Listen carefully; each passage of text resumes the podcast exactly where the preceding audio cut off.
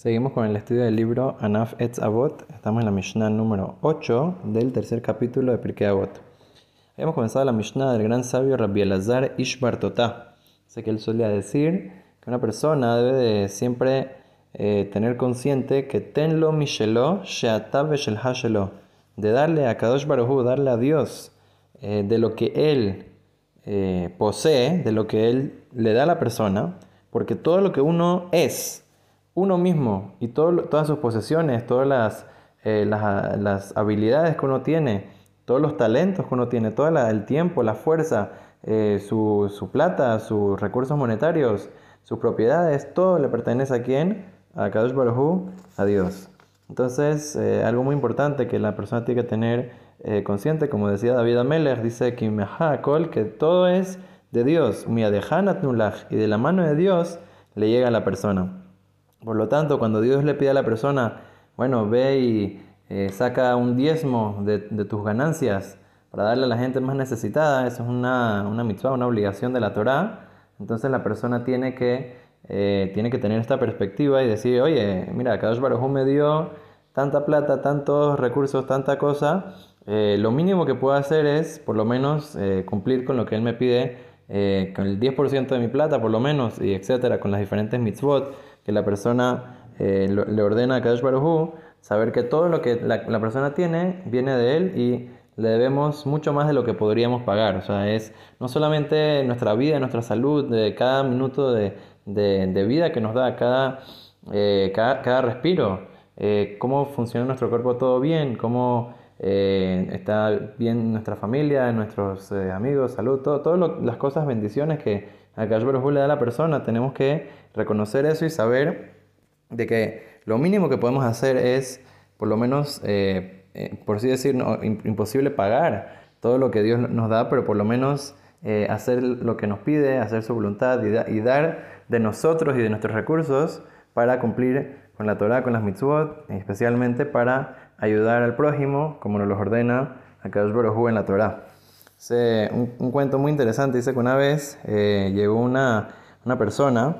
que eh, parece que eh, siempre le daba acá a los pobres, siempre le daba caridad a la gente más necesitada. Y él estaba en un barco que se estaba a punto de hundir, estaba muy, eh, muy peligrosa la situación. entonces a, lo lejos lo ve Rabbi Akiva, ve que esta persona está en el barco y ve que el barco se está hundiendo,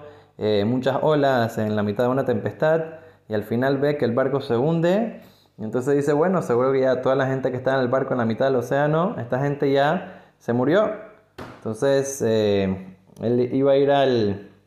tribunal para atestiguar que esta persona, bueno, que él vio que se, estaba hundiendo el barco, que él estaba en, el barco eh, hundiéndose y que seguro que ya se murió. Entonces llega eh, la persona a tierra firme y dice, Rabia, ¿tú no eres el que estabas en el barco que se hundió? ¿Cómo así? ¿Cómo puede ser que estás aquí vivo? Dice, dice no, mira eh, debe ser que por el mérito de que doy tanta acá, que siempre me, me ocupo a, ayudar a los pobres, a los, a los, necesitados, entonces Akadosh Baruj me hizo un milagro y me pude salvar, eh, inclusive que todo el mundo estaba en el barco, eh, probablemente, probablemente no, no, pudieron sobrevivir, pero Akadosh Baruj cuando hay una persona que se ocupa de ayudar a los demás, se ocupa de la acá, como dice Shlomo Amelech, Tatzil Mimavet salva a la persona inclusive de la muerte. También eh, un cuento muy interesante con el Arizal. Dice que cuando estaba una vez eh, estudiando con sus alumnos, sabemos que el Arizal era una persona muy elevada espiritualmente, entonces eh, como que le llegó un mensaje por, a través de Ruach HaKodesh o como que sintió de que iba a haber una, una plaga muy, muy fuerte de, de langostas en la ciudad de Tzfat, que era donde vivían ellos porque al parecer había una persona que era muy, eh, muy pobre, muy así, muy necesitado. ¿Y qué pasó? La gente como que no, no, se, no se había apiadado lo suficiente de él y ese día ya no tenía lo que comer, estaba rogándole a Dios que le dé por favor su sustento y se le había roto su, sus eh, baldes, que con ellos él buscaba agua y ganaba un poquito de sustento. Eh, y era una persona muy tzadik. Entonces le estaba rezando a Dios y Dios dijo, ¿cómo puede ser que nadie se apiade de esta persona? Vamos a traer una plaga sobre toda la ciudad. Entonces el Arizal le dijo a sus alumnos que se apuren y que traten de ayudar a esta persona de una vez y que le pidan que también rece por la ciudad de Tzfat para que esta plaga no venga. Y dicho y hecho, así hicieron sus alumnos, todos recolectaron para ayudarlo y de una vez le fueron a, llevar comida, a llevar para que pueda alimentarse y que pueda comprar eh, unas cubetas nuevas para poder eh, así seguir eh, alimentándose y todo y que por favor que rece por los habitantes de la ciudad de Tzfat. Y entonces la persona, wow, le dio un, un impacto muy fuerte y comenzó a rezar por la gente de la ciudad y todo y al final inclusive que las langostas estaban a punto de entrar a la ciudad de Tzfat, el Arizal dijo que no va a pasar nada y justo antes de que entren, Dios mandó un viento fuerte y todas las langostas se fueron